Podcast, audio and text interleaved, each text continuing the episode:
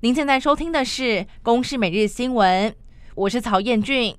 带您一起关心十一月二号的重点新闻。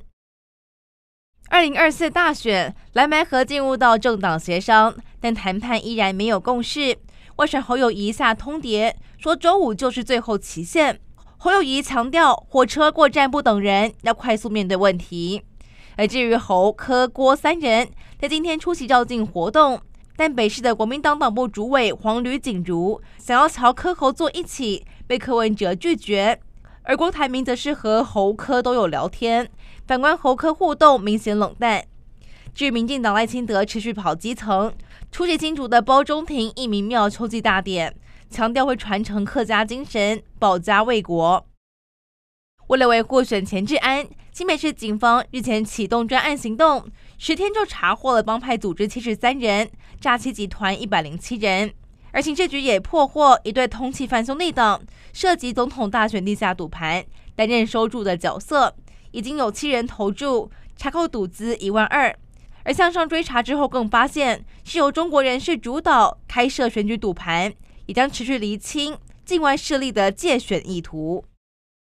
屏东县有一名无党籍议员，在去年五月疫情期间，涉嫌接受中国广东的台办机关还有人员资助，进口莲花清瘟胶囊和快筛分送给选民。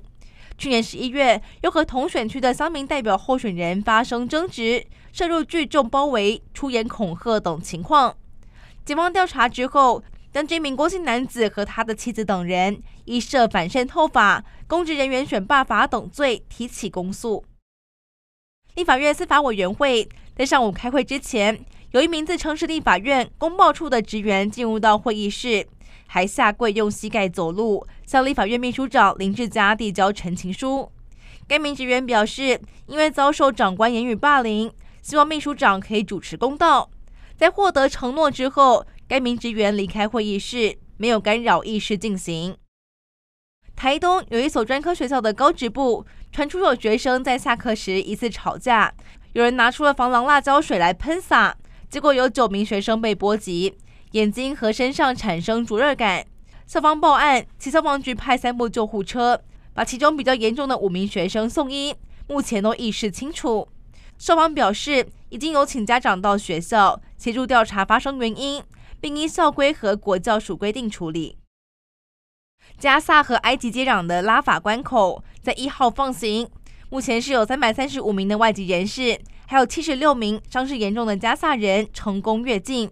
这也是以哈战争超过三周以来第一次。而在以色列猛攻加萨之际，俄国也趁势加大攻击乌克兰的力道。乌克兰指出，过去二十四小时内有十个州一百一十八个聚落被俄罗斯炮击。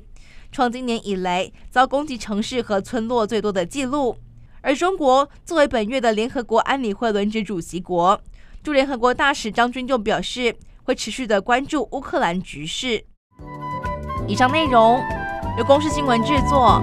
感谢您的收听。